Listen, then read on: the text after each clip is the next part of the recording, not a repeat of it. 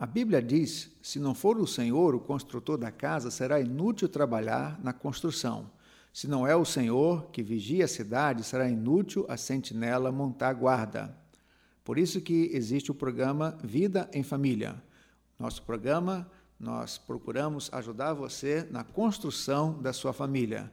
Quem constrói, quem solidifica, quem fortalece a sua família, o seu casamento é Deus. E nós somos apenas instrumentos de Deus nesse sentido. E nós estamos felizes porque, mais uma vez, estamos aqui com o programa Vida em Família, um programa dirigido pelo Ministério Oicos, Ministério Cristão de Apoio à Família. Você quer nos conhecer melhor? Acesse o nosso site www.cliquefamilia.org.br.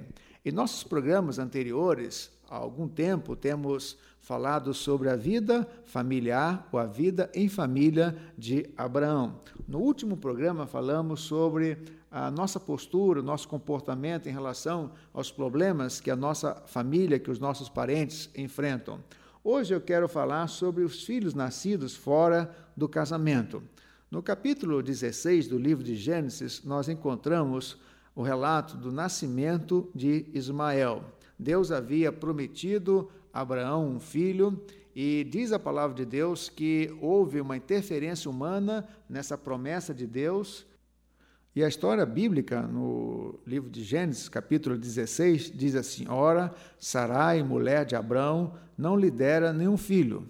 Como tinha uma serva egípcia chamada Agar, disse a Abraão: Sara disse a Abraão: Já que o Senhor me impediu de ter filhos, Possuo a minha serva, talvez eu possa formar família por meio dela. Abraão atendeu à proposta de Sarai.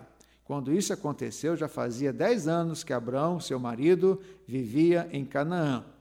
Aqui nós encontramos uma interferência humana nos planos de Deus. É sempre assim. Deus tem um projeto para o homem, Deus tem um projeto para a família, mas devido à infidelidade, devido à falta de fé, ou talvez a falta até mesmo de paciência, de não crer no poder de Deus, há interferência humana. E isso acontece muitas vezes também em nossa família. Deus tem os seus planos, os seus caminhos, mas muitas vezes nós pensamos em ajudar a Deus nos seus projetos e fazemos coisas erradas, fazemos coisas que desagradam a Deus. E aqui nós encontramos o nascimento, a história do nascimento de Ismael. Com certeza, o nascimento de Ismael não estava nos planos de Deus. O que Deus tinha falado para Abraão, que o filho que ele lhe daria seria no relacionamento com Sara, a sua esposa. E a pergunta que se coloca é a seguinte: o que fazer então quando essas coisas erradas acontecem na família? O que fazer quando nós erramos nos propósitos, nos projetos de Deus? Abraão e Sara erraram nos projetos de Deus. E aqui nós podemos pensar e aplicar esse texto à realidade de muitas famílias nos dias de hoje. Filhos que nascem, filhos nascidos fora da relação conjugal, fora do casamento. É uma gravidez indesejada, uma gravidez é, numa adolescente, entre os adolescentes, uma relação até mesmo adulterina. E a pergunta: o que fazer quando essas coisas acontecem? Em primeiro lugar, é preciso que você reconheça o erro diante do projeto de Deus. Deus quer que os filhos nasçam no contexto do casamento entre um homem e uma mulher. Este é o plano de Deus. Este é o ideal de Deus. Deus quer, e a vontade de Deus é que todos os filhos nasçam dentro desse contexto de vida familiar. A presença de um homem, a presença de uma mulher.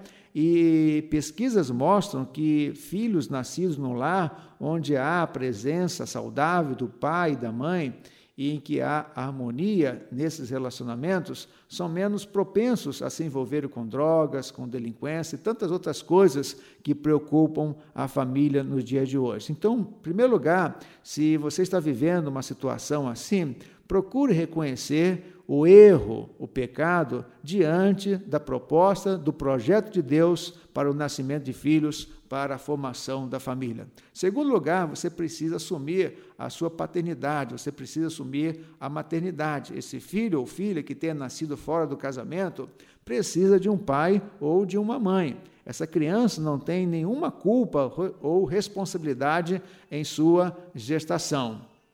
Somente em casos muito especiais é que deve se manter a distância desse filho ou filha. Lembre-se que o relacionamento com o filho é permanente e não se envolva e não tenha nenhum tipo de relacionamento com a pessoa que tenha participado da gestação dessa criança. Então, resumindo esse tópico, você precisa assumir a paternidade. O que você deve se separar é do relacionamento com a pessoa que participou com você na gestação dessa criança. Em terceiro lugar, se houver uma relação fora do casamento em que tenha havido uma concepção, jamais pensem em abortar. O aborto é errado aos olhos de Deus. Abortar é um erro.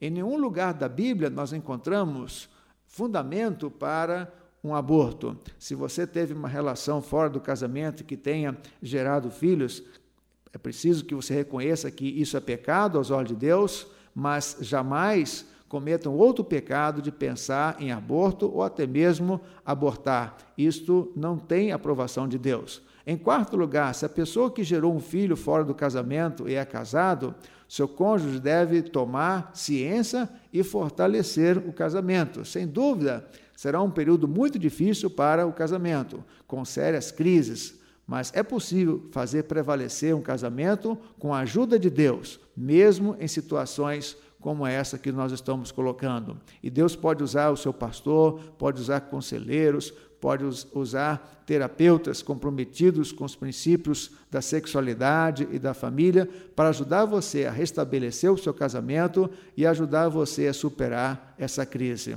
Em quinto lugar, creia que Deus pode usar aquele filho ou filha gerado ou gerada fora do casamento para a sua glória. Com certeza, a graça de Deus é maior do que qualquer pecado que pode acontecer em família. Que Deus abençoe você e que essas lições possam fazer bem ao seu coração e possam também ajudar pessoas que se encontrem nessa situação. Que Deus abençoe você, a sua família e até o próximo programa Vida em Família.